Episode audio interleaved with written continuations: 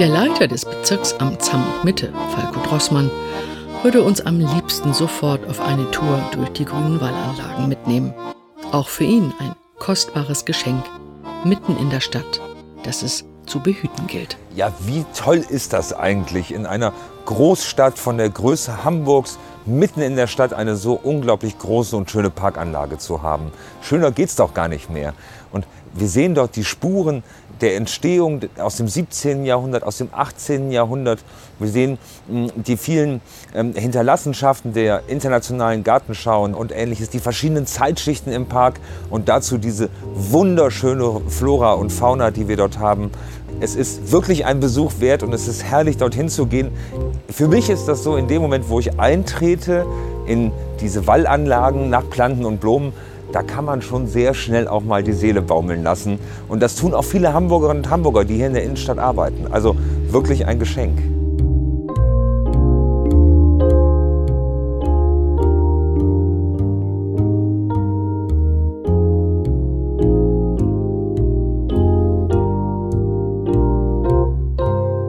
Gartenhistoriker Joachim Schnitter kennt viele Schichten und Geschichten rund um die grünen Wallanlagen. Wir sitzen hier in einem wunderbaren Lokal inmitten von netten Gästen, die hier auch den Blick genießen, hier über das Wasser an der Wasserlichtorgel und drüber auf die andere Seite zum Café Seeterrassen.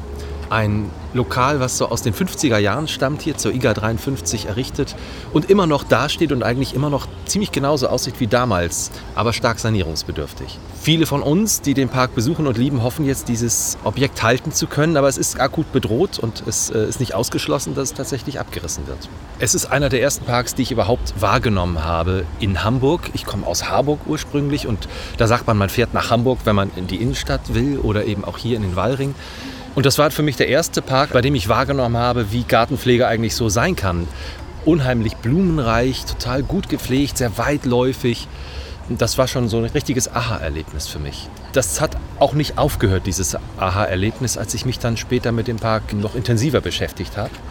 Dann habe ich zuerst festgestellt, dass der eine sehr lange Geschichte hat und eine interessante Geschichte und man die an ganz vielen Stellen noch ablesen kann.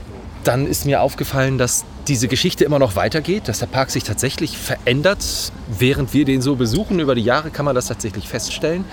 Und das Letzte, was ich dann mitbekommen habe oder festgestellt habe, war, dass wir auch an dieser Geschichte mitschreiben können. Also tatsächlich als einfache Besucher oder Denkmalschützer oder wer auch immer wir sind, wir haben einen gewissen Einfluss darauf, was hier passiert oder nicht passiert toll, dass so ein Park mit seinem Grundriss diese Stadtentwicklungsgeschichte markiert. So richtig präsent einmal rum. Die Tatsache, dass es diese Militärgeschichte dazu gibt, die finde ich eigentlich auch irre, dass wir hier auf einer Festungsanlage uns verlustieren und natürlich diese Wahnsinnsvielzahl von internationalen Gartenschauen, die hier seit 1869 stattgefunden haben und jeder hat ihre neue Schicht drüber gelegt. Grandios, dass so ein Park aus so vielen Mosaikteilchen bestehen kann, die jede für sich irgendwie ihre eigene Welt darstellen und zusammen wunderbar funktionieren. Mittelmeerterrassen kennt ja vielleicht jeder, Gewächshäuser, Teehaus und Eisbahn. Für mich sind es die kleineren Sachen. Das wäre der marokkanische Garten, den ich besonders mag. So ein ganz kleiner Platz, den man auch übersehen kann. Man erkennt so ein ehemaliges Wasserlabyrinth da drin das Ganze mit Waschbeton und mit freitragenden Treppenstufen kombiniert. Es ist also ein irres Ding, ein Kleinod, was da einfach so an der Seite rumliegt und einfach bezaubernd ist. Oder eine andere Anlage, der Quellgrund von Karl Plumin. Auch so eine irre Gestaltung, finde ich, mit diesen Natursteinmauern und dann diesen brutal da durchgeschobenen Betonröhren und aus denen sprudelt dann das Wasser da so unvermittelt raus und das sieht fantastisch aus und ich verstehe nicht warum.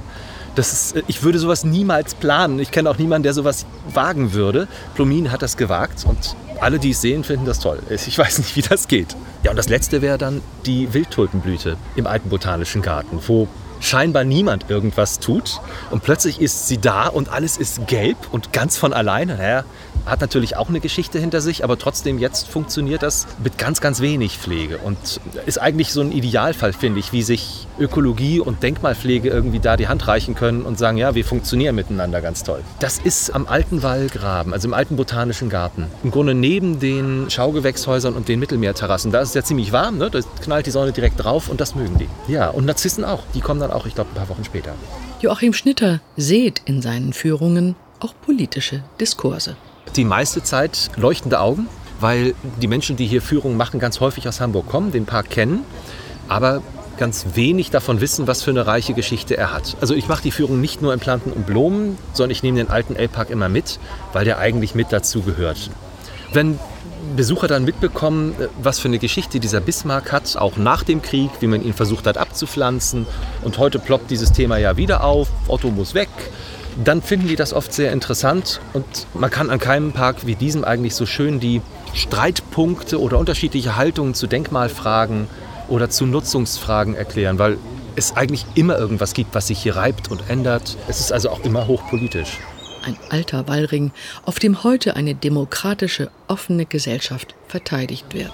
Was uns eigentlich Corona gezeigt hat, dass diese Parks kein Luxus sind. Also es kommt immer wieder aus der Politik so eine coole Idee, könnte man nicht Pflege finanzieren, indem man Eintritt nimmt und so etwas? Oder brauchen wir eigentlich so viel Parkfläche, so gut gepflegte Parkfläche? Und dann kommt so eine Sache wie Corona und zeigt uns, wir brauchen ganz dringend solche Flächen, um Stadtgesellschaft wirklich möglich zu machen, dass das nicht explodiert. Es ist eben kein Luxus. Und wenn ich mir was wünschen dürfte, dann wäre es, dass wir den Wallring, den Gartenpark, wieder schließen.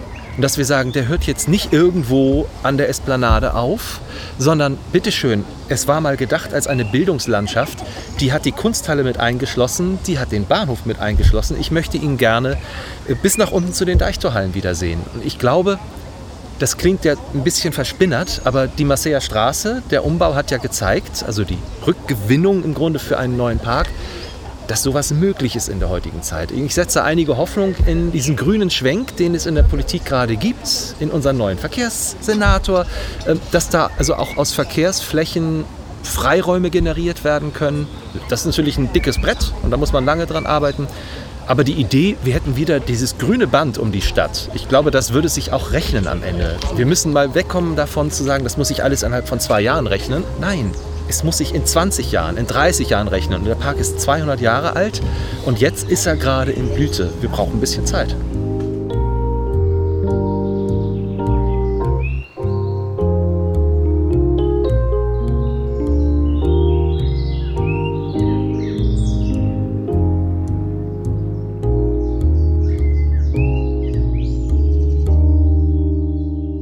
Über den Dächern von Wilhelmsburg ein Gespräch mit dem Hamburger Umweltsenator Jens Kerstan im zwölften Stock eines modernen Gebäudes, errichtet zur IBA 2013, der internationalen Bauausstellung.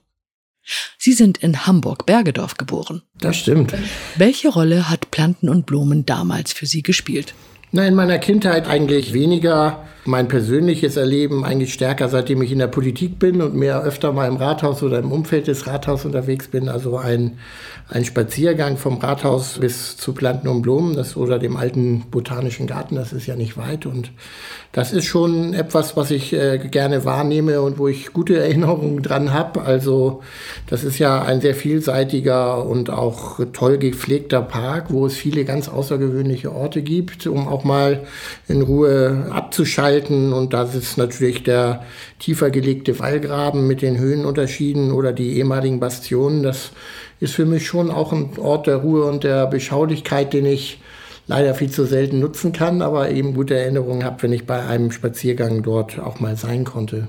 Welche Rolle spielt der grüne Wallring für Hamburg? Na, Hamburg ist ja eine grüne Stadt am Wasser. Die Hamburger lieben und schätzen ihre Parks und da hat Planten und Blumen eine sehr zentrale Bedeutung. Also das ist ein wunderschöner gepflegter Park, der eben bei den Hamburgern auch besonders beliebt ist und auch deutschlandweit bekannt ist.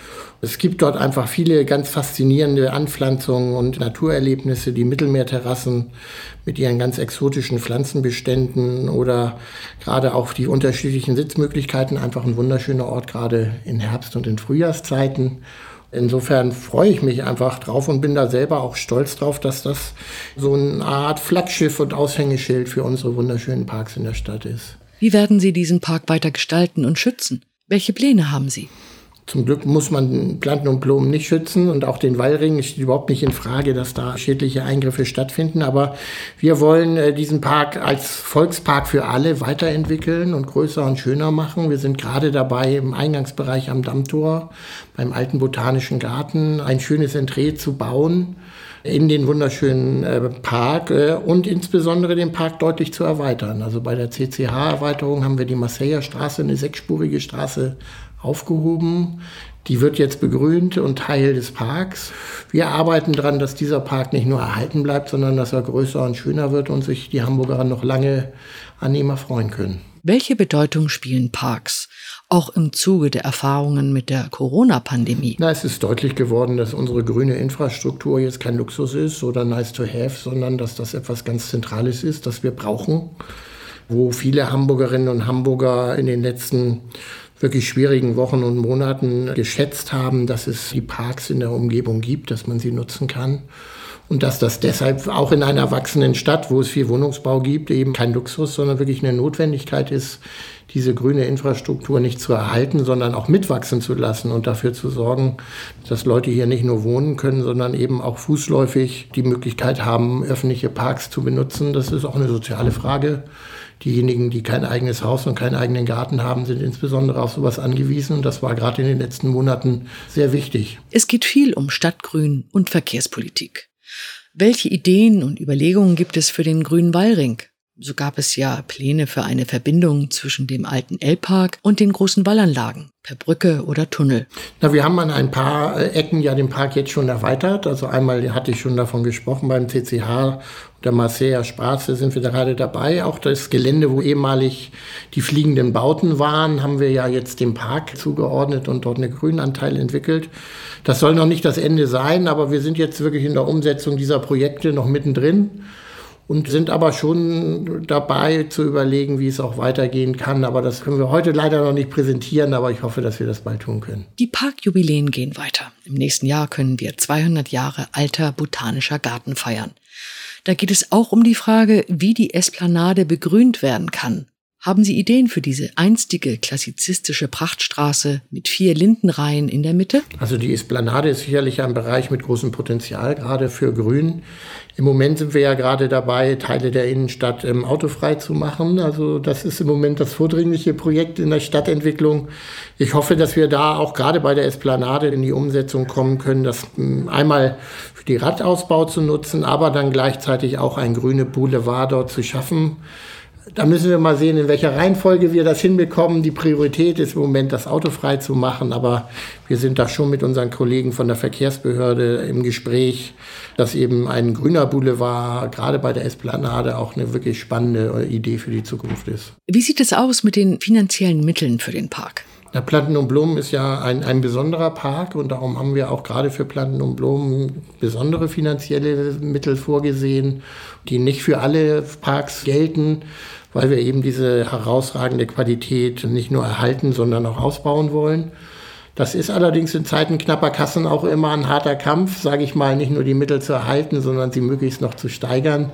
Da müssen wir jetzt noch mal sehen, wie wir da in den nächsten Jahren weiter vorankommen. Aber bisher ist es uns immer gelungen, den Park gut mit finanziellen Mitteln auszustatten. Und ich glaube, wenn man da durchgeht, dann sieht man auch, dass das ein wirklich wunderschön angelegter, aber auch gut gepflegter Park ist und das soll so bleiben. Danke für Ihr engagiertes Statement, Herr Senator Kerstan. Vielen Dank für die Fragen.